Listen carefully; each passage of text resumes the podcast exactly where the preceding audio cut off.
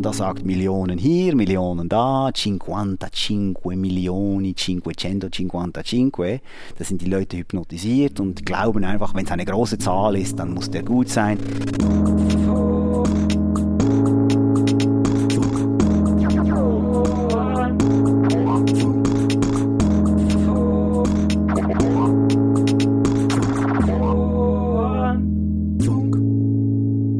Formfunk, Kommunikationsdesign Podcast. Hallo und herzlich willkommen zum Formfunk. Ich bin Matthias Gieselmann und heute bin ich in Zürich bei Oliver Reichenstein, dem Kopf der Agentur Information Architects. Hallo Oliver. Hallo Matthias. Ich habe gemerkt, hier gibt es gar nicht nur Informationsarchitekten, sondern auch normale Architekten auf dem Stockwerk von diesem Gewerbegebäude hier. Ich habe nämlich lauter Architekturmodelle gerade gesehen, bevor wir hier in deinen Besprechungsraum rein sind. Ja, das ist so ein Hobby von uns. Nein, also wir teilen das Büro hier mit, mit äh, richtigen Architekten, die auch sonst sehr viel mit uns gemein haben. Es ist auch ein, eine japanisch-schweizerische Kooperation. Wobei wir ja nicht nur einen und nicht nur zwei Köpfe haben hier, sondern drei. Das ist einerseits Chris Lüscher, der hier das Büro in Zürich gegründet hat. Meine Frau, die eigentlich zuständig ist für das japanische Büro und, und ich, der da irgendwo dazwischen hin und her fliegt. An was hast du denn heute gearbeitet? Äh, heute habe ich an einem neuen Video für Writer für Android gearbeitet. Ich bin da mehr oder weniger per Zufall reingerutscht. Ich dachte, ja, ich mache schnell mal etwas bewegte Typografie. Das wird schon mit Final Cut und bin jetzt schon seit drei Wochen dran, fast Tag und Nacht, abgetaucht in jede Millisekunde dieses Videos und habe etwas ganz äh, Interessantes entdeckt, eben diese bewegte Typografie. Und das ist noch ganz lustig. Ich hätte nicht gedacht, dass mich das drei Wochen lang so fesselt. Deine Agentur ist jetzt gerade zehn Jahre alt geworden. Genau. Wie habt ihr den gefeiert? Ah, wir sind in ein äh, Restaurant gegangen, Clouds heißt das. Und da haben wir einfach äh, ein Nachtessen gemacht. Keine großen Partys und so. Wir sind keine richtigen Partylöwen hier. Wir haben noch ein paar Überraschungen, die etwas mit dem Zehnjährigen zu tun haben. Aber. Erzähl mir noch was über die Überraschung. Ja, ich, nein, das ist, äh, das ist ein Aberglaube, dass, dass, ich, dass ich nicht mehr über Dinge spreche, bevor sie live gegangen sind. Darum sind wir auch immer sehr vorsichtig mit Versprechungen, was neue Features und so weiter anbelangt, wenn wir nicht wirklich schon einen laufenden Prototypen davon haben hier. Mhm. Also ich merke schon, es hat was mit der Software zu tun, die ihr macht. Auf die kommen wir auch gleich noch zu sprechen. Aber erstmal darfst du einen kleinen Fragebogen mit mir machen. Und zwar ist das so, dass ich einen Satz anfange mhm. und du machst ihn zu Ende. Ja. Als Kind wollte ich immer zuerst Architekt werden. Nein, als Kind wollte ich zuerst Astronaut werden und dann Architekt. Aber dann habe ich die Aufnahmeprüfung für die Kunstschule verschlafen und bin dann halt ans Gymnasium gegangen äh, und dachte dann, ja, vielleicht Übersetzer oder so. Und habe dort auf Umwegen die Philosophie entdeckt. Und hast dann auch Philosophie studiert, ne? Genau. Mhm. Ich habe gute Ideen, wenn? Wenn ich zu Fuß unterwegs bin, am Morgen ins Büro, äh, auf dem Velo, Fahrrad und dann ja in der Dusche, auf der Toilette. Das ist etwas tabu bei uns, aber ich kann mich erinnern, dass äh, am ersten Arbeitstag, als meine Frau von ihrem Arbeitgeber in Japan nach Hause gekommen ist, sie berichtet hat, welche Tipps das man dort hat, um Inspiration zu finden, wenn man irgendwie nicht weiterkommt. Und dann hieß es Nummer eins spazieren, Nummer zwei Fahrrad und Nummer drei auf die Toilette gehen. Und äh, das funktioniert tatsächlich. Vor allem, weil wir ja häufig am Bildschirm auch komplett vergessen, wie die Zeit vergeht, vergessen auf die Toilette zu gehen, vergessen zu trinken, vergessen uns zu bewegen ich denke, diese Inspiration kommt nicht von ungefähr, weil man dann einfach endlich mal den physischen Zustand verändert und dadurch auch neue Gedanken kriegt. Gute Ideen gehen nicht verloren, wenn? Wenn sie gut sind.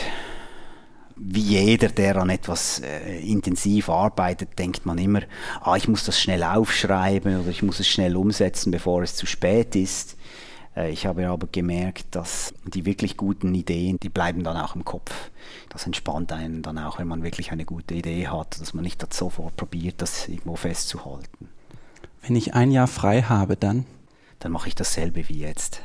Wie kommt? Weil ich meinen Beruf und äh, weil ich die Umgebung, die wir uns jetzt in den letzten zehn Jahren erarbeitet haben, so sehr genieße, dass ich nichts lieber machen würde. Man hört immer, ja, geh nach Bali und mach Möbel oder so. Das, äh, das sagt mir nichts. Ich, ich mache das, was ich jetzt mache sehr, sehr gerne mit den Leuten, mit denen wir zusammenarbeiten.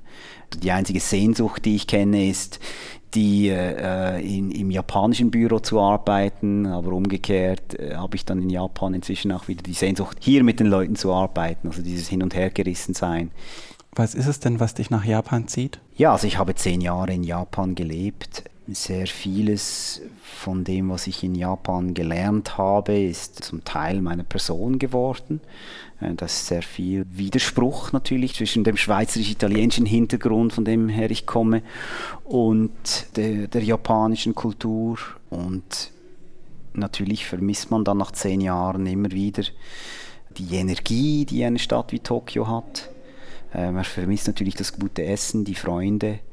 Ich vermisse äh, im Arbeiten dann zum Teil die besondere Stimmung, die das Büro hat in Japan, wo es eher mm, zu und her geht, ein bisschen wie in einem Kloster, wo man also die Nadel fallen hört, die sprichwörtliche.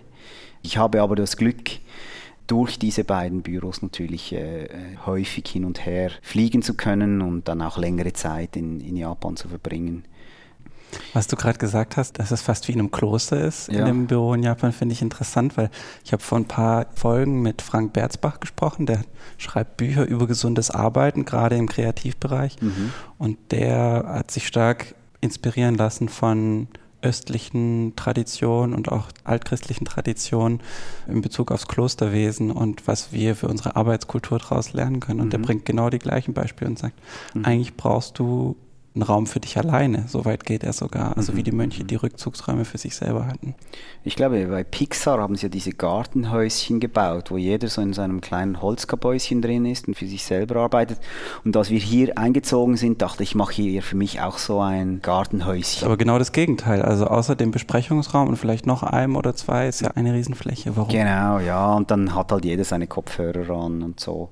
Äh, ja, es sieht besser aus, denke ich. es sieht halt gut aus und man will dann ist nicht so äh, alles verstellen. Lustig dabei ist, dass wenn ich nach Japan gehe, dann beklagen sich die Leute häufig, wie laut und lärmig und äh, wie unmöglich es ist, dort zu arbeiten. Dann denke ich immer, ja, kommt mal nach Zürich. ist ja auch nicht so, dass hier ein riesen Karneval wäre. Überhaupt nicht. Man äh, entwickelt dann auch eine verschiedene Sensibilität. Das heißt, es geht schon, wenn die Leute einigermaßen vernünftig sind. Mein Name bedeutet? Mein Name bedeutet Olivenbaum und äh, ja, ich weiß auch nicht, wie das ist mit Reichenstein. Diamantenhändler vielleicht, keine Ahnung. Woher das, das kommt. Ja, Olivenstein vielleicht oder so. Ja. Mhm. Ohne Alkohol hätte ich niemals. Ja, ich würde das anders sagen. Also ich hätte viel früher begreifen müssen, denke ich, dass Alkohol nichts bringt. Ja, also ja, das, das ist auch wieder zu moralisch, oder? Aber ich denke jetzt mit 44 finde ich plötzlich, ja, eigentlich ist weniger Alkohol besser. Man muss nicht keinen Alkohol trinken, aber ich habe jetzt fast drei Monate eine Pause gemacht mit Alkohol. Ganz bewusst einfach. Chris trinkt auch nichts, der hat früher auch gerne mal einen Schnaps und einen Wein mehr getrunken. Es ist, es ist schon wieder lustig, oder? Haha, Schnäpseln und so. Und er hat gesagt, es geht ihm besser, er kann, er kann besser schlafen, er ist entspannter. Und ich habe dann gedacht, ja, das probiere ich das auch mal. Und das stimmt, ja, man ist besser drauf, wenn man weniger trinkt. Ich bin neidisch auf. Ich bin neidisch auf. Es interessiert mich sehr, auf wen oder was ich neidisch bin. Sobald ich merke, dass ich etwas Schlechtes sehen will, in einer Sache, die Erfolg hat oder äh, die ich eigentlich ja noch gut finde, finde ich es hochinteressant, mich zu fragen, warum ich jetzt dann plötzlich schlechte Gefühle dafür kriege. Das, das ist so ein Prozess, ähm, der vielleicht sehr viel damit zu tun hat, dass ich ein Stück weit ja auch so eine halböffentliche Person worden bin in so einem kleineren Kreis von Leuten, wo man sehr viel auch wirklich mit Neid und Kritik konfrontiert wird und es ist dann einfach alles in eine Box reinzutun. Das sind alles Neider, sind alles Hater und so weiter. Und mein Standpunkt dort ist, dass gerade die größten Hasser und Trolls, die, die geben sich ja auch die größte Mühe, Schwachpunkte zu finden. Und die haben meistens irgendwo mit diesem besonderen Fokus oft auch recht. Und genauso ist es bei einem selber auch, wenn man dieses Gefühl von Neid hat, diesen Stachel im Hals, der einem was sagen will, was böser ist, als, als es der Sache eigentlich zusteht, dann ist es gut, mal durchzuatmen und sich zu fragen, ja, was, äh, wie, was passiert jetzt da genau? Kannst du ein Beispiel sagen, wo es dir so ging, dass du dann letzten Endes da auch eine Erkenntnis irgendwie draus ziehen konntest? Wenn ich sage, was ich daraus gelernt habe, steht diese Person immer noch nicht gut da. Und darum mache ich das lieber nicht. Auch ich selber rede ja nicht, man redet ja nicht so gerne darüber, was man, wo man neidisch ist, weil man da auch selber zu viele Schwächen zeigt, oder? Ja, lassen wir das. Ich bekomme Heimweh, wenn. Ja, das ist schwierig, wo zu Hause ist, weil ich habe diese beiden Heims. Ich sehne mich nach Japan, wenn mir die Energie der Großstadt fehlt und die Ruhe unseres kleinen Klosters dort. Ich sehne mich nach der Schweiz, wenn ich in die Berge möchte, wenn ich in den Schnee möchte. Ähm, mhm. Zuletzt habe ich meine Meinung geändert als. Ich habe mich sehr intensiv, ah, jetzt verrate ich es trotzdem, mit dem Thema Icons auseinandergesetzt.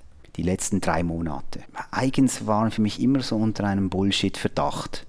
Wie fast alles bei uns, was irgendwie Schmuck und schön ist, äh, bald mal unter einen Bullshit-Verdacht kommt. Und wir haben aus diesem Grund auch bei Writer alle Icons rausgenommen. Wir machen immer so Experimente. Das sollte man ja eigentlich nicht mit so einer großen Userbasis, aber äh, man muss ja das auch wirklich mal probieren in der Realität, um zu schauen, was das Ergebnis ist. Und das Gefühl, das man jetzt kriegt, wenn man dieses IA Writer aufmacht, ohne Icons. Ich sage ganz kurz für unsere Hörer, weil vielleicht nicht alle so voll im Thema sind. Wir kommen auch nachher nochmal im Detail drauf, aber IA Writer ist ein Texteditor, ein ganz genau. minimalistisches Programm, einfach nur um Texte zu schreiben. Ja. Genau. Und zu diesem Minimalismus gehört ja eigentlich auch, dass man alles Überflüssige im UI weglässt und dazu, denke ich, gehören da zu einem Stück weit auch die Icons. Wenn man die Mail-App anschaut, da weiß man ja nie, auf welches Icon man klicken muss. Das ist alles irgendwie Archiv und das funktioniert ja sicher nicht.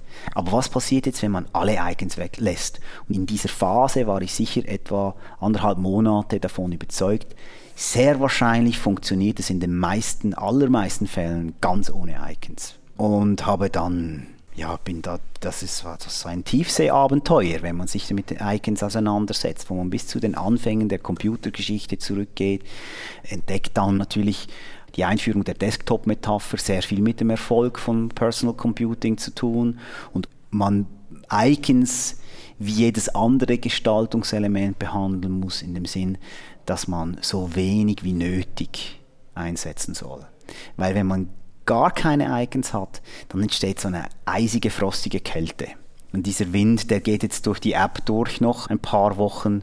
Wir werden hier und da wieder Icons einführen, wo wir denken, dort sind sie wirklich relevant, dort sind sie wirklich essentiell. Ich hätte noch so gerne einen Artikel geschrieben darüber, Icons are Bullshit.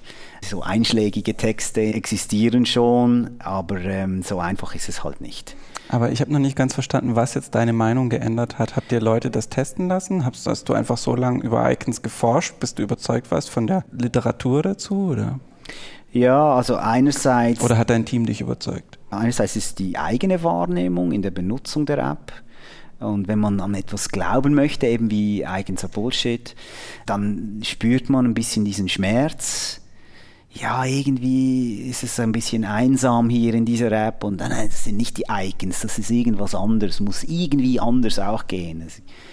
Und dann kriegt man User-Feedback von den Leuten, das zum Teil recht eine klare Sprache spricht. Das sagen die Leute nicht unbedingt, ja, die Icons fehlen, sondern die sagen einfach, ja, es ist unfreundlich, ich habe es nicht mehr gerne. Und das alte Design war viel besser.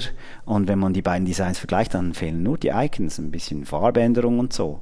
Und also aus dem User-Feedback, aus der Literatur heraus, aus dem Verständnis dafür, was Icons leisten, dass sie nämlich nicht nur Platz sparen und hübsch sind, sondern eben auch einen visuellen Ankereffekt haben, dass sie die Orientierung verbessern, indem sie einen zusätzlichen Pflock einschlagen in einem UI, indem sie zeigen, dass äh, sich der Designer wirklich um Feinheiten kümmert.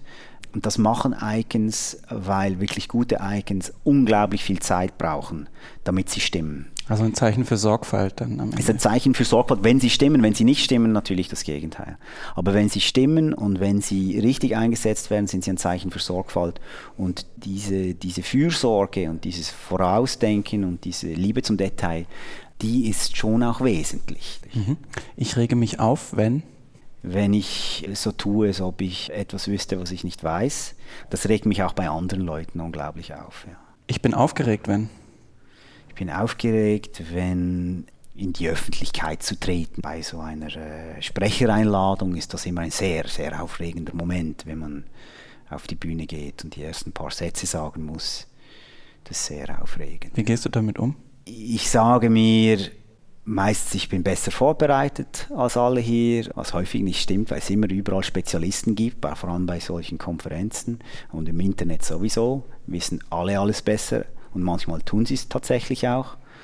Jetzt so als Technik habe ich lange versucht zu glauben, dass Quintilian recht hat, wenn er sagt, ja, am Anfang muss man einfach irgendetwas sagen je absurder, desto besser. Die Uhren schmelzen über den Tisch, dann fängt man an. Das stimmt überhaupt nicht, weil die Wahrheit ist, dass die Leute wirklich schon in dem Moment, wo man auf die Bühne geht, ein Bild haben von einem und es sehr schwierig ist, aus dem auszubrechen. Und seit ich das weiß, ist es eigentlich schlimmer geworden, weil ja, man guckt dann zum Teil irgendwie auch Videos, wie man da so auf die Bühne tritt und sieht, dass man ja geht wie ein Bauerntölpel und ja, überhaupt schlecht spricht und alles und und jetzt sage ich einfach, ich habe so oft schon gemacht, manchmal geht's gut und manchmal geht's schlecht. Und mit derselben Haltung publiziert man dann auch eine neue Version der App oder ein Kundenprojekt, dem dass man sagt, ja, nichts ist perfekt, aber wir haben uns lange darum gekümmert, wir haben unser Bestes getan und wir werden so schnell wie möglich aus den Fehlern, die jetzt sowieso entstehen, lernen. Ich lüge nie, außer wenn ja, wir lügen immer, oder? Alle lügen zu einem gewissen Grad. Ich versuche als Technik das Gegenteil zu tun. Wenn ich versuche bin zu lügen, dann interessiert mich, was passiert, wenn ich jetzt genau die Wahrheit sage. Sieht man ja, wenn man sich in einem großen Lügenkonstrukt verstrickt, wie ich jetzt das häufig bei meinen Kindern sehe, oder dass es doch viel einfacher gewesen wäre und viel weniger äh, schmerzhaft für alle Beteiligten, wenn man einfach gesagt hätte, was der Fall ist. Oder? Es geht natürlich nicht immer, wenn man die Gefühle der Leute verletzt und mit dem, was man wirklich denkt, dann, dann schweigt man lieber. Aber wenn man versucht ist zu lügen, sich dann als Szenario zu überlegen, was, wenn ich jetzt genau in der vollen Stärke das sage, was ich denke, und vielleicht versuche das mit ein bisschen Charme oder Humor zu machen, das funktioniert besser, ist interessanter, ist lustiger. Design in Deutschland ist.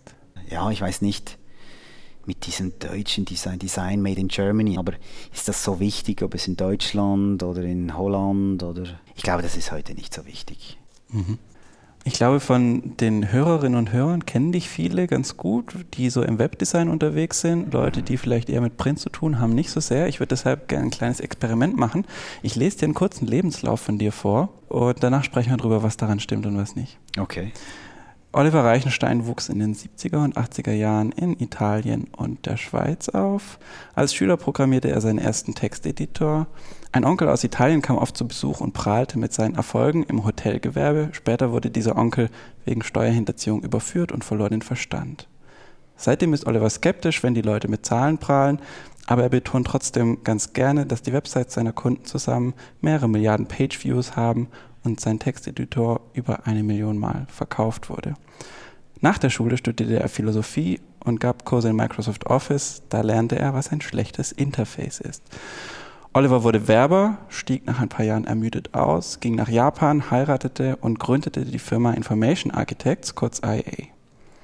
Er bloggte über seine Vision von einem geordneten, typografisch schönen Internet Das interessierte in Japan niemanden, brachte ihm aber Jobs für Firmen in Europa. 2012 zog er mit seiner Familie zurück nach Zürich. IA hat heute außerdem Filialen in Tokio und Berlin. Hast du Fehler entdeckt? Ja, einige. Bin nicht in Italien aufgewachsen. Ich habe meine Sommer in Italien verbracht, äh, meine Wochenenden mit meiner italienischen Großmutter. Ich war nie Werber. Äh, ich habe bei einer Markenagentur gearbeitet. Das ist ein tatsächlich großer Unterschied. Für die Online unter anderem, ne? ich. Also für Interbrand sind es Meyer und Lux hier in Zürich und der Hauptkunde war T-Online damals, ja. Aber dort auch schon natürlich im Internetbereich. Und dann, was war noch falsch? Ja, mein Onkel, der wurde Onkel genannt, der war nicht mit mir familiär verwandt. Das ist wahr, dass der gerne über Zahlen gesprochen hat und mich wahnsinnig gemacht hat damit überführt, ist, glaube ich, zu viel gesagt, sondern der ist tatsächlich verrückt geworden ab den Zahlen. Also seine Bücher haben dann keinen Sinn mehr ergeben, weil er die Fähigkeit verloren hat, Zahlen richtig zusammenzureimen, weil er so besessen war davon. Und was den Gebrauch von Zahlen bei uns anbelangt, ist dieser Einsatz nicht ganz bewusst wie aus diesem Auftritt, aus dem du das hast, weiß ich natürlich, dass sich eine App gut verkauft wenn man damit Zahlen angibt, oder? Wenn man da sagt, Millionen hier, Millionen da, 55 Millionen, 555, da sind die Leute hypnotisiert und glauben einfach, wenn es eine große Zahl ist, dann muss der gut sein. Also das ist, äh, ja, das ist eine Werbetechnik, dass man Zahlen braucht für den Verkauf. Also wenn die Leute einfach mit Zahlen jonglieren, um einen davon zu überzeugen, dass etwas gut ist, obwohl es das nicht ist, dann bin ich schon nicht sehr glücklich darüber. Stimmt es, dass kurz nach der Gründung von IA, als du noch in Japan warst, eine Firma aus Kalifornien namens Facebook bei dir angeklopft hat und gefragt hat, hier kannst du mal ein Interface für uns machen und dann genau. warst du ihnen aber zu teuer? Genau, genau. Das war ganz am Anfang. Ich glaube, die Rechnung wäre so irgendetwas im Rahmen von 15.000 Dollar gewesen. Und das fanden sie dann, ja, etwas zu teuer. In 2005 war natürlich Facebook wirklich so ein Startup und äh, 15.000 Dollar war nicht etwas, wo man da einfach einen Typen holt aus Tokio. Mark Zuckerberg hat den Artikel The Interface of a Cheeseburger gelesen und hat dann seiner Produktmanagerin gesagt, sie solle mich anrufen. Den Mann könne man gebrauchen. Und äh, dieses Gespräch zwischen mir und der Produktmanagerin hat sich dann monatelang hingezogen und dann war es halt zu teuer. Mhm. Too bad. Interessant ist ja, du hast äh, quasi deine Internetagentur gegründet und dann auf einmal eine eigene App rausgebracht, diesen yeah. IA Writer, den wir vorhin schon erwähnt haben. Also wie gesagt, ein Texteditor, den gibt es für iPhone, iPad, für den Mac und auch für Android. Warum macht einer, der eigentlich sich mit Websites beschäftigt, auf einmal einen Texteditor? Ja, es ist sehr naheliegend. Also die meiste Arbeit, die wir hier machen, ist Arbeit am Text. Die meiste Arbeit, die irgendwer macht, ist Arbeit am Text. Also ein Werkzeug zu haben, mit dem man jeden Tag gerne arbeitet, das ist naheliegend wenn man die Fähigkeiten dazu hat. Dann hängt das auch damit zusammen, dass ich das immer schon wollte. Ich habe während meinem Studium Microsoft Office unterrichtet und da ist mir beim Unterrichten der Leute, die dieses schreckliche Werkzeug gebrauchen möchten, vieles aufgefallen, was man besser machen könnte. Und das meiste ist einfach wegnehmen, wegnehmen, wegnehmen. Die ursprüngliche Idee von Writer war sogar eine physische Hardware, weil in der Nähe von China mit den richtigen Kontakten ist das gar nicht so unmöglich, wie man denkt, so eine Schreibmaschine zu machen. Ach. Aber als dann Steve Jobs im Januar 2010, glaube ich, war das, das iPad vorgestellt hat, hat sich das dann mehr oder weniger erübrigt. Und wir haben dann ganz auf diese Karte gesetzt, glücklicherweise mit so einer fokussierten Schreib-App wir haben schon angesprochen, das ist ein ganz minimalistischer Texteditor, der kommt mit ganz wenigen Interface-Elementen aus. Die Hauptrolle in der App spielt die Schrift, würde ich sagen. Kannst du mir mal ganz konkret hier am Rechner sagen, warum diese Schrift? Okay, also das ist Nitti, die ist hier etwas äh, enger spationiert. Das ist eine besondere Variante von Nitti, zugeschnitten auf verschiedene Bildschirmauflösungen auch hier. Hier hast du die Variante für die gröbere Auflösung. Auf meinem Rechner habe ich die etwas fettere Variante für Retina-Displays. Also wir unterscheiden je nachdem, was für eine Auflösung du hast, damit die Schrift genau die richtige Schwere hat. Es ist eine monospaced und kommt mit allen Vor- und Nachteilen einer monospaced Schrift daher. Die da wären? Der Vorteil einer monospaced Schrift beim Schreiben ist, dass sie dich bremst. Wenn du schreibst, dann geht es nicht darum, dass du möglichst schnell was lesen kannst, sondern es geht darum, dass du dich konzentrierst auf den Satz und auf den Abschnitt, in dem du drin arbeitest. Und dann hilft es, wenn dein Auge etwas langsamer wird dadurch. Das ist vielleicht nur ein Glaube von uns, aber in der Reaktion der Leute, die das Programm brauchen, wo wir oft hören, ich weiß nicht warum, aber ich schreibe einfach besser, so hat sich das eigentlich recht gut durchgesetzt. Sehr viele andere Schreibprogramme haben jetzt irgendeine Courier oder so irgendetwas, Menlo, was es gratis gibt und halt nicht so schön ist wie unsere Nitti hier. Ihr habt doch dann ziemlich eng mit der Foundry in Holland zusammengearbeitet, um auch zum Beispiel diese verschiedenen Schnitte genau. für verschiedene Auflösungen überhaupt zu bekommen. Genau, richtig? genau. Bold Monday ist da ein Partner in Crime für uns. Entdeckt habe ich die Schrift auch so. Ich war an der Typo Berlin immer noch auf der Suche nach der richtigen Schrift. Und war das 2000? 2010, ja.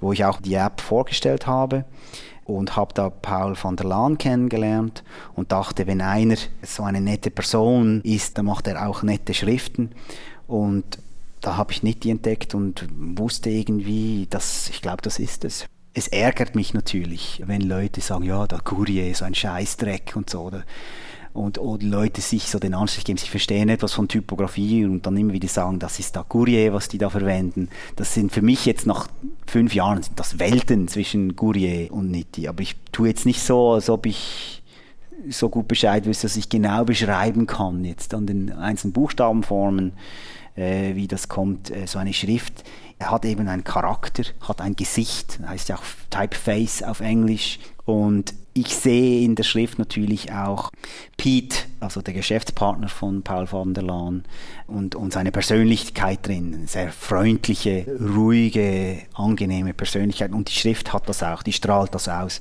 Mhm. Ich finde es witzig, sie ist wirklich sehr freundlich, aber sie ist benannt, glaube ich, nach einem Gehilfen von Al Capone. Ganz richtig, ja, nach, dem, nach, nach der rechten Hand von Al Capone, genau. Also interessant, dass du sagst, deshalb eine Monospace, weil ja. sie einen bremst. Man könnte genau. auch annehmen, na gut, je besser lesbar, desto besser. Kannst du mir mal vergleichen? Ich habe jetzt mal nebendran diese Standard-Notiz-App, ja. äh, die bei OS X dabei ist, mit einer Proportionalschrift, die San Francisco wahrscheinlich ja. jetzt. Ja.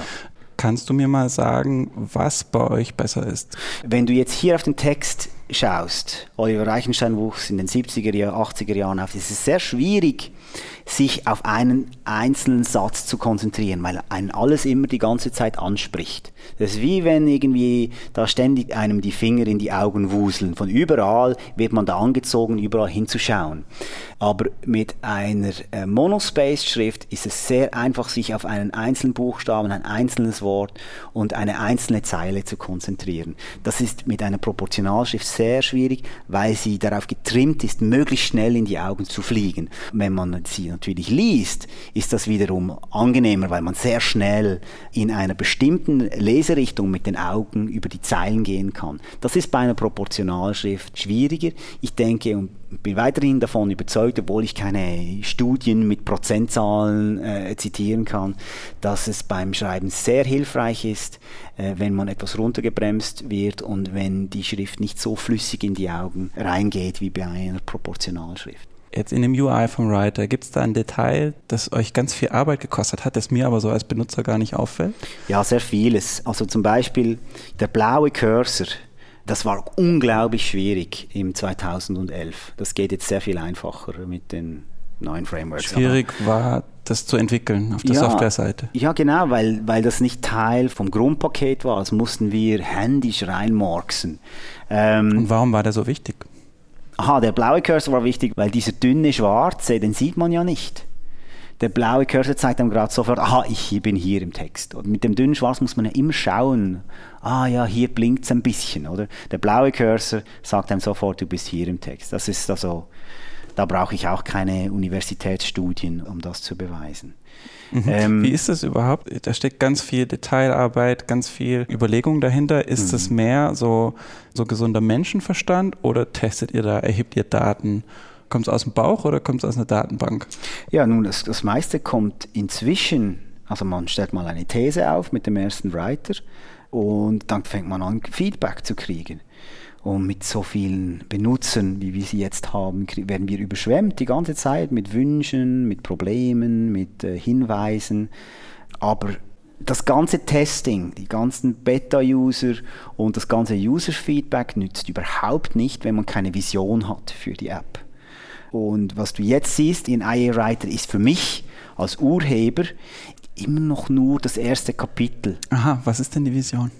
Ja, das will ich eben nicht alles verraten, aber es gibt sehr viel, was ich mir wünsche in der Erfahrung, wenn man die App benutzt, aber auch in ganz konkreten Fällen, was die App können sollte, was mir sehr helfen würde als Schreibender, was wir noch nicht gemacht haben.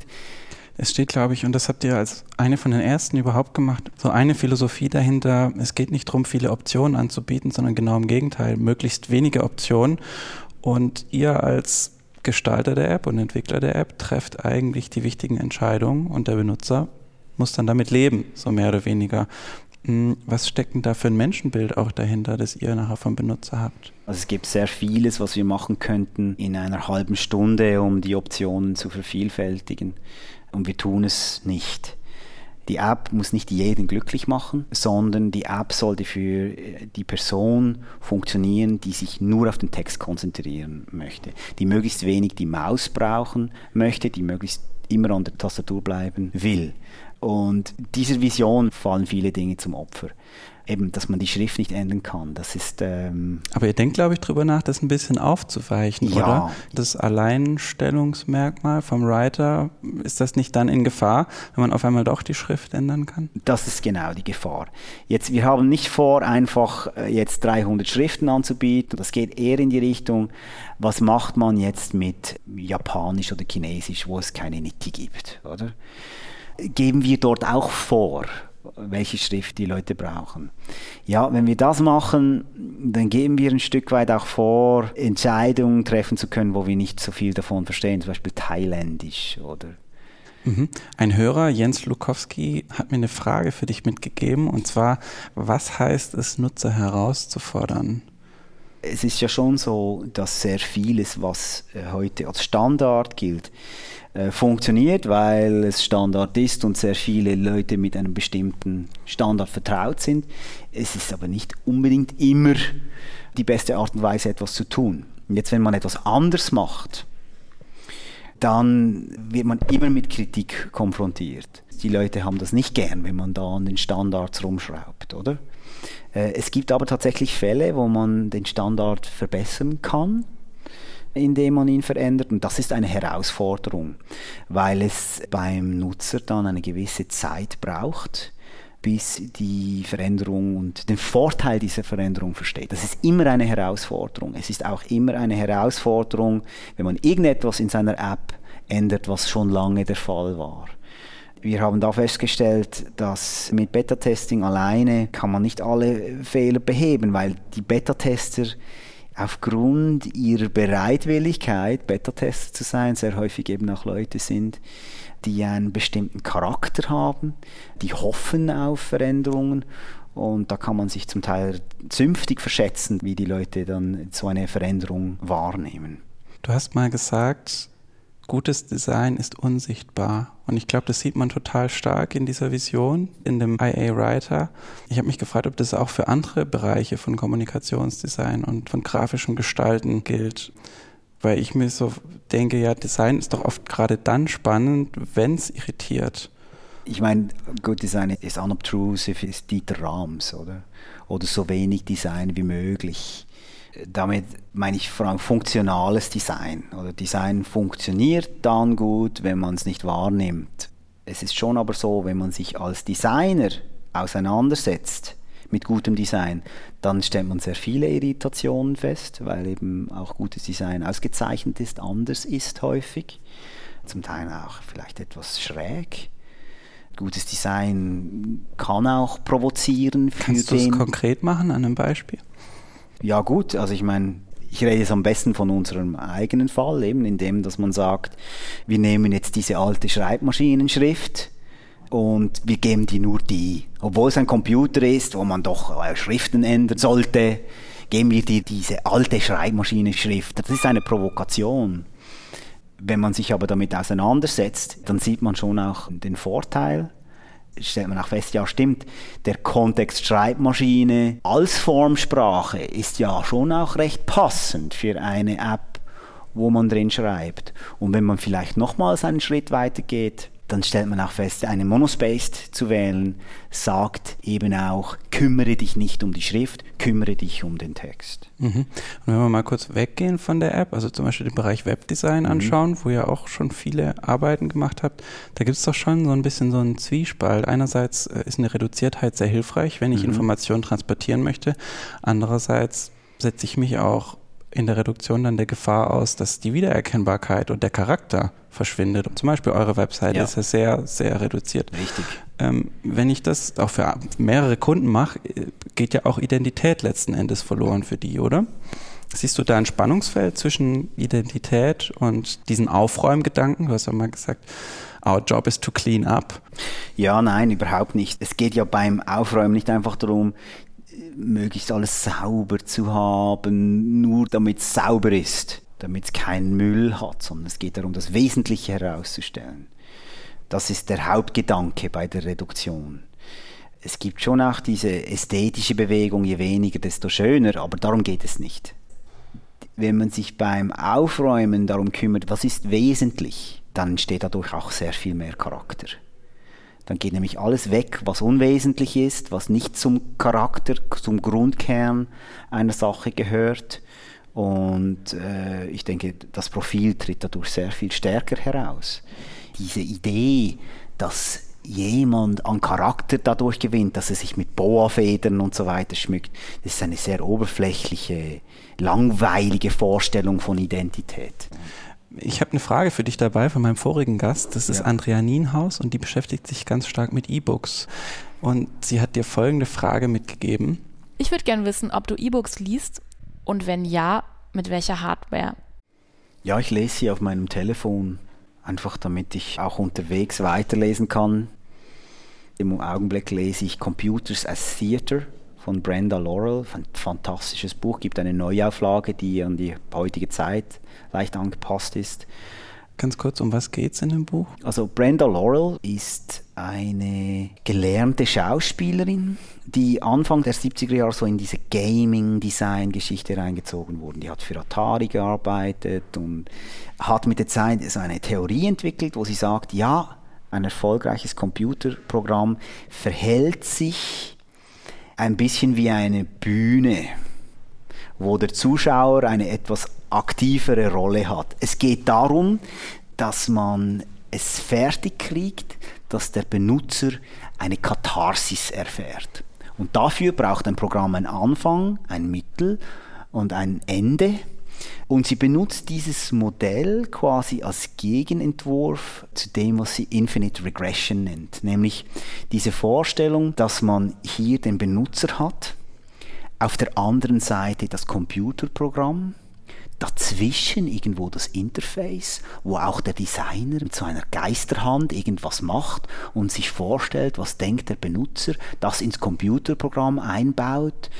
Das Thema Katharsis ist hochinteressant und auch diese Vorstellung, dass wenn man in den Computer reinschaut, dass das ja ein bisschen ist, ja wirklich tatsächlich wie ein Theater. Man schaut auf eine Bühne, hat für mich völlig die Perspektive auf Interaktionsdesign verändert. Und sie schreibt einfach auch sehr unterhaltsam und sehr präzise. Tolles Buch. Ähm, und ich probiere aber, wenn ich lese, gedruckte Bücher zu lesen, einfach um Abstand zu bekommen. Ich schaue den ganzen Tag in den Bildschirm und E-Books lese ich dann auf dem Weg. In Japan sehr wichtig. weil ich da häufig jetzt, wenn ich nach Yokohama gehe zu meinen Schwiegereltern und ich nach Tokio reisen muss, dann bin ich eine Stunde im Zug und dann ist das sehr angenehm, wenn man mit einem E-Book so eine kleine Zeitmaschine hat und äh, diese eingepackten Züge vergisst. Mhm. Oder wir machen eine kleine Pause. Du Ja. hast Musik mitgebracht. Was hast du denn dabei? Ja, ich habe ein Stück von Charlie Parker, das heißt Tiny's Tempo. Und das äh, Stück werden wir im nächsten Android-App-Video brauchen. Was ich persönlich sehr interessant fand, ist, dass ich jetzt seit drei Wochen dieses Stück höre, das äh, sehr, sehr schnell gespielt ist. Dass wenn man vielleicht nicht auf diese Zeit kommt, denkt, ja, das ist so was Nostalgisches, halt so ein bisschen Jazz ist immer cool oder so. Und wenn man sich aber intensiv damit auseinandersetzt, wird es immer interessanter. Wenn das Radiohead wäre, würde mir das wahrscheinlich gigantisch auf die Nerven gehen inzwischen nach drei Wochen. Aber für mich wird das Stück immer interessanter, weil ich die Muster jetzt anfange zu erkennen. Ich bin ja nicht kein Musiker und verstehe nicht sehr viel von Jazz. Aber nach drei Wochen dieses Stück immer und immer und immer wieder bis in jede Mikrosekunde zu hören, hat mir ein Stück weit die Schönheit dieser Art von Musik beigebracht.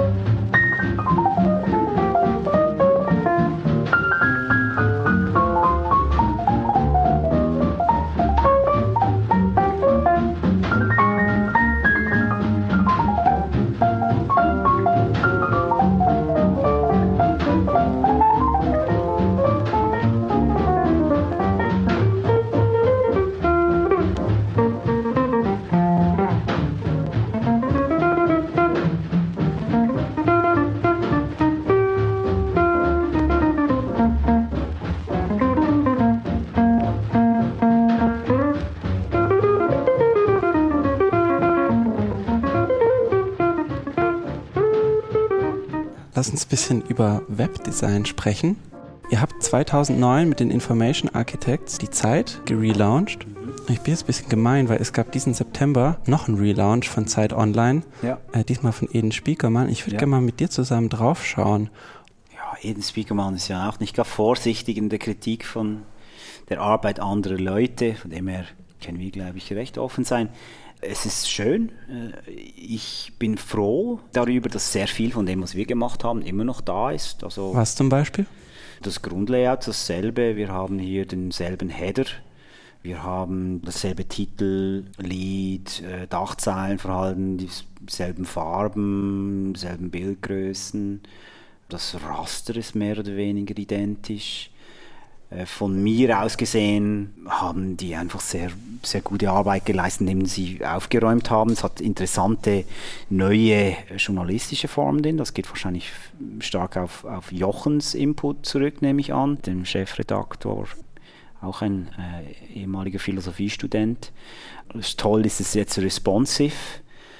Was man natürlich jetzt sieht, ist, dass natürlich das Hauptproblem, das wir damals hatten, noch immer da ist, nämlich dass äh, diese Werbeformen, das ist ein völliger Wahnsinn. Die Zahl der verschiedenen Arten von Werbeformen, die man berücksichtigen muss beim zeitgemäßen Zeitungsdesign, das ist dann nicht nur für den Benutzer ein Ärgernis, sondern für den Designer auch.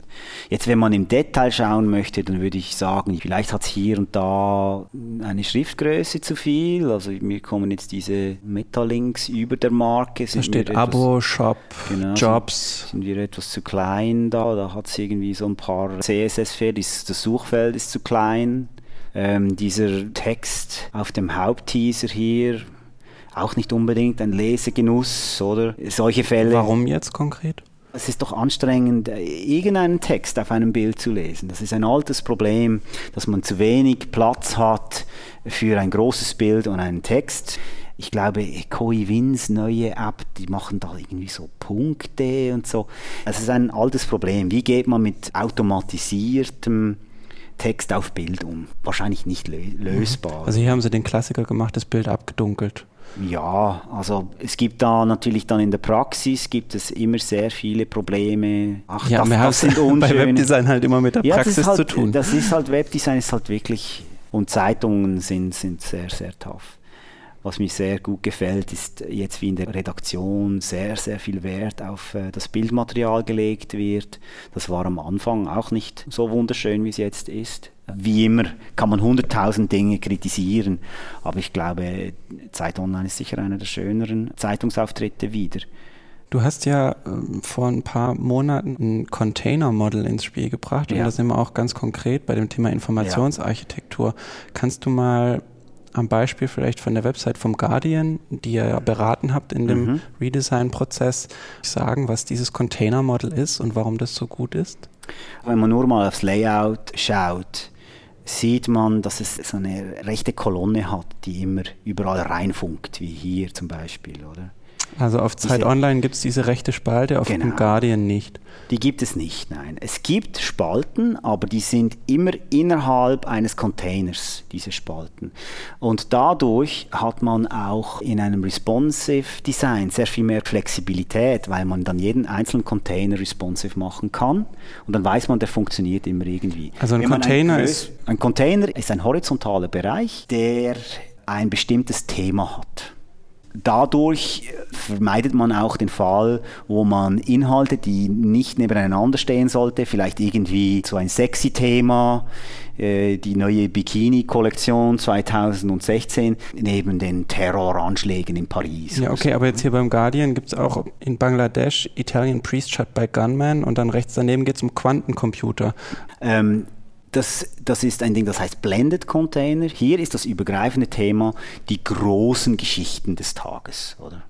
Das heißt nicht, dass es nur Sportthemen oder nur Politikthemen gibt, sondern man hat einen Container, wo man sagt, ja, wir brauchen aus verschiedenen Unterkategorien Informationen in einem Container, aber die haben etwas gemeinsam, nämlich das sind große Headlines.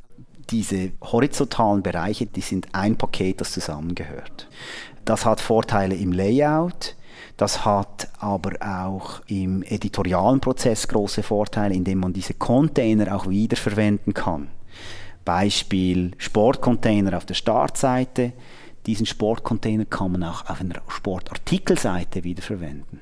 Hilf mir mal kurz, ist, ist, quasi diese Idee, ist das dann das, was man als Informationsarchitektur bezeichnet? Wie ist die grundsätzliche Organisation der Informationen auf der Seite? Genau. Und war das schwierig, zum Beispiel mit den Leuten beim Guardian so eine Veränderung anzustoßen? Da gibt es doch sicher auch Konflikte innerhalb von Leuten, die Interessen haben in so einer großen Redaktion. Klar, ja. Beim Guardian ging das im Vergleich zu anderen Projekten wunderbar.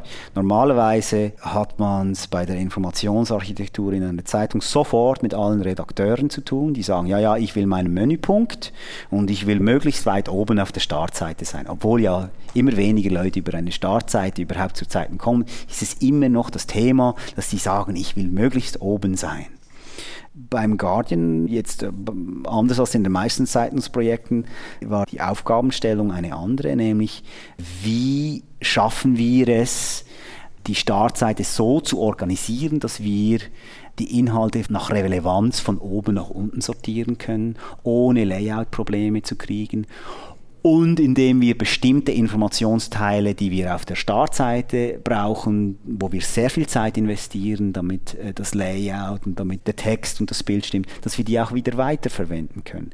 Beim Guardian hat man es ja nicht nur mit Start, Übersichts- und Artikelseite zu tun, sondern auch mit der englischen, der amerikanischen und der äh, australischen Variante zu tun. Da braucht man ein modulares System, wo man einzelne Bestandteile sehr einfach nach oben, nach unten auf verschiedene Seitenbereiche verschieben kann. Und das ist eben in so einem Grob-Layout-Ansatz jetzt hier wie bei der Zeit ja nicht möglich, oder? Man kann nicht sehr einfach Bestandteile dieser Startseite nehmen und sie weiterverwenden. Mhm. Du hast es gerade schon angesprochen, dass ähm, diese Werbung für Designer problematisch ist. Sie wird aber zunehmend auch für die Zeitung selbst mhm. problematisch, weil es eigentlich so dieses Geschäftsmodell Werbung wird eigentlich immer schwieriger durchzuziehen. Was glaubst du, wie das weitergeht und was bedeutet das auch für Designer? Man stellt sich das Problem immer sehr viel einfacher vor, indem man einfach denkt, aha, ja, da gibt es IBM und da gibt es die Zeit und die Zeit macht dann ein Banner von IBM da in die Zeit rein, warum geben sich die nicht mehr Mühe und vielleicht sollten die Zeitungen die Werbung selber designen oder bestimmen, wie das funktioniert und so weiter. Aber es gibt diesen Zwischenhändler dazwischen. Und der Zwischenhändler sagt natürlich, der IBM, erzählt IBM diese Geschichte und er erzählt der Zeit die andere Geschichte. Und die Zeitungen haben sehr, sehr wenig zu sagen über diese Werbeformate, die sie verwenden, sondern der Werbevermarkter gibt das vor. Mhm. Ähm, da gibt es auch einen sehr zynischen Rant von dir von der Typo 2015, wo du alle möglichen abstrusen Werbeformate aufzählst. Ja, ja, ja. Es ist völlig lächerlich, ja, eben dieses äh, Double Fireplace, Pop-up. Karnevalzeug. Natürlich ist das auf die Dauer ist das zerstörerisch. Und es ist ja klar, dass wenn man auf eine Zeitung geht, dann wird man überwältigt mit Werbung. Ich sage seit langem, macht die Werbung unten auf die Seite hin, macht sie groß, gebt euch Mühe, verlangt viel Geld dafür, werft alle Zwischenleute raus, nehmt das selber in die Hände wie in der Printauflage. Sagt, welche Art von Werbung ihr möchtet und welche nicht. Also man, häufig leiden diese Zeitungen ja auch, weil es irgendwie dann heißt, Play Poker online. In einer idealen Welt wäre das vielleicht ein gangbarer Weg, aber die Hürden dahin sind, sind groß, weil eben IBM eben gar nicht zur Zeit geht und sagt, ja, können wir einen Banner schalten, sondern der IBM ist das auch zu mühsam. Die haben wiederum einen Zwischenmann, nämlich den Werber, oder? Also IBM hat eine Marketingabteilung, die haben verschiedene Agenturen, diese Agenturen haben wiederum verschiedene Zwischenvermarkter und so weiter und so weiter. Also dieser ideal große Banner von IBM unten auf der äh, Zeit Online-Seite, wo da die Zeit mit IBM darüber redet, welche Art von Werbung wäre gut und wie gestalten wir das. Das ist völlig unrealistisch, weil all diese Zwischenleute da sind, all diese Zwischenleute verdienen Geld und leiden tut am Schluss natürlich die Zeitung. Ein anderes Beispiel, um es auf die Spitze zu treiben, warum das, das ganz schwierig ist mit dieser Werbung, ist ja Google selber, oder? Google selber macht unglaublich viel Geld. So viel Geld. Die kaufen ganze Blöcke ein in New York City und jetzt müsste man untersuchen, wie viel Neid spielt jetzt so mit in diesen Geschichten, aber ich probiere jetzt auch da zu illustrieren, wie das dann geht, wenn man das mit Humor die Wahrheit sagt. Jetzt machen die so viel Geld und wie machen sie das Geld? Mit Werbung. Jetzt klickt doch aber doch niemand auf diese Werbung. Wie kann es denn sein, dass Google so reich ist und so viel Geld verprasst für diese teuren Softwareprodukte, die alle kein Geld machen? Und Facebook genau gleich. Aber komischerweise macht Google und Facebook ein Riesengeld. Google und Facebook machen so viel Geld, weil sie der Mittelmann sind. Und dieser Mittelmann, der hat es nämlich fertig gekriegt, den Werbetreibenden auf der einen Seite, also ein Beispiel vor IBM, und die Instanz, die Werbung schaltet, Zeit Online in unserem Beispiel, völlig voneinander abzutrennen. Die haben es hingekriegt, der IBM zu sagen, ja, gebt mir mal etwas Geld und so, und wir schalten dann die Werbung irgendwie, irgendwo, irgendwann. Und der Zeit sagen sie, ja, wir schalten da so Banner auf, ihr kriegt dann was dafür.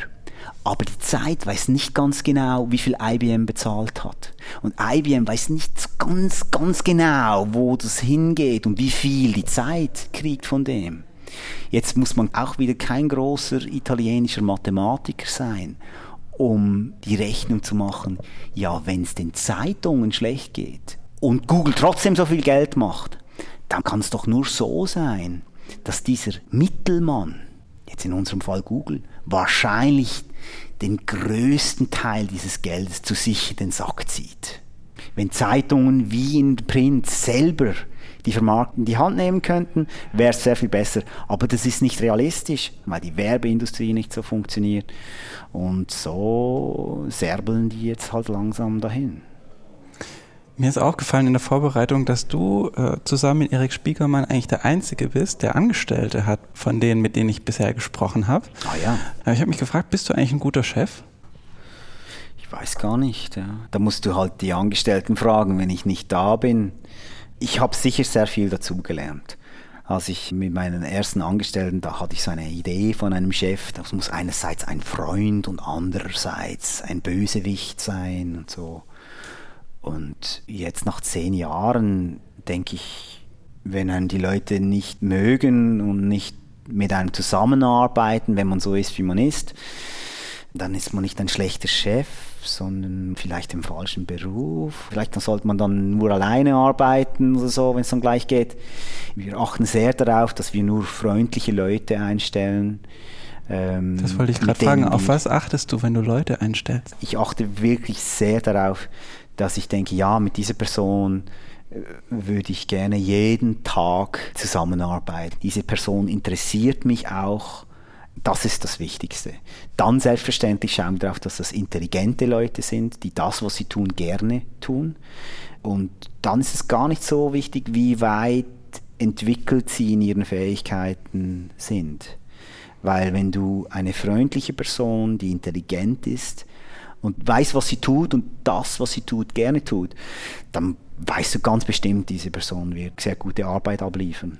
Ihr seid, glaube ich, insgesamt so 20 Leute. Wie mhm. teilt sich das auf zwischen Designer und Entwickler? Äh, Oder sind alle Projekt, alles? Sind alle ziemlich alles, ja. Es ist aber so, dass gewisse Leute halt ihre Stärken haben. Ein Konstantin ist, ist sehr viel stärker als die meisten im Bereich wirklich Hardcore Informationsarchitektur. Ich wäre vielleicht eher dann der Mann für Bildschirmtypografie. Chris ist halt schon auch gut mit Zahlen und macht sehr viel mit Verträgen mit Kunden und Chris ist aber auch ein guter Programmierer. Er, er programmiert die Android-App. Das macht er zum Spaß in seiner Freizeit. Jeder kann programmieren. Jeder ist ein Informationsarchitekt. Alle können sehr gut schreiben alle können gestalten, aber verschiedene Leute haben halt ihre Stärken. Mich hätte auch noch total interessiert, wie Designer und Entwickler, wie da die Zusammenarbeit und die Kommunikation funktioniert. Wenn jetzt aber so ist, wie du sagst, dass alle alles machen, erübrigt sich das eigentlich? Es ist eher zugespitzt vielleicht bei Writer, weil da brauchst du halt wirklich Entwickler, die sehr, sehr stark sich auf den Code fokussieren. Das war schon auch ein Lernprozess äh, für die Entwickler. Da gibt es dann schon eher mal dann, ja, diese Designer. Und von meiner Seite dann vielleicht mit jemandem, der sehr, sehr tief in der Materie drin ist, ja, dieser Coder wieder. Und da hat man sich jetzt über Jahre gefunden. Und also ich habe auch gelernt, etwas in Objective-C zu arbeiten, statt den Entwicklern da ständig irgendwelche Schriftgrößen, Zahlen zu schicken. Und unsere Entwickler sind auch immer, immer und immer besser geworden im Design und machen sehr viel jetzt auf eigene Faust, sagen, ja, sollten wir es nicht viel lieber jetzt so machen und, und das, das funktioniert eigentlich immer besser. Es ist wirklich so, dass man grundsätzlich darauf achten sollte, dass äh, die Leute nicht allzu spezialisiert sind und nur noch etwas machen, weil da sind sie auch nicht glücklich. Aber dass halt die Stärken, die jemand hat, die Leidenschaft, die auch nicht abstirbt und immer sich mehr vertiefen kann in einer bestimmten Materie, sich jemand auch in einem bestimmten Bereich sehr sicher fühlt. Mhm. Ja, Oliver, wir sind fast am Ende von unserem Gespräch. Vorher darfst du mir noch eine Frage mitgeben für Julia Kahl. Die ist Mitherausgeberin des Slanted Magazins und mit der spreche ich nächste Woche. Das Slanted ist ja eines der wichtigsten Hefte und Online-Magazine aus Deutschland mit Schwerpunkt Typografie und Printdesign. Und sie ist für das Heft unter anderem durch die Schweiz und nach Istanbul gereist. Was ist denn deine Frage für Julia? Äh, meine Frage ist, wie schaffst du es, dass die Leute ein Printmagazin lesen? Und hast du nicht Angst, dass äh, sich das irgendwann nicht mehr lohnt? Mhm. Oliver, vielen Dank für das Gespräch. Ja, gerne. Danke auch allen Hörerinnen und Hörern. Wenn ihr den Podcast noch nicht abonniert habt, könnt ihr das gerne machen. Das geht auf formfunk-podcast.de slash abo. Wenn ihr mir eine Frage auch für Julia nächste Woche mitgeben wollt, geht es auf formfunk-podcast.de slash Frage. Bis bald. Tschüss.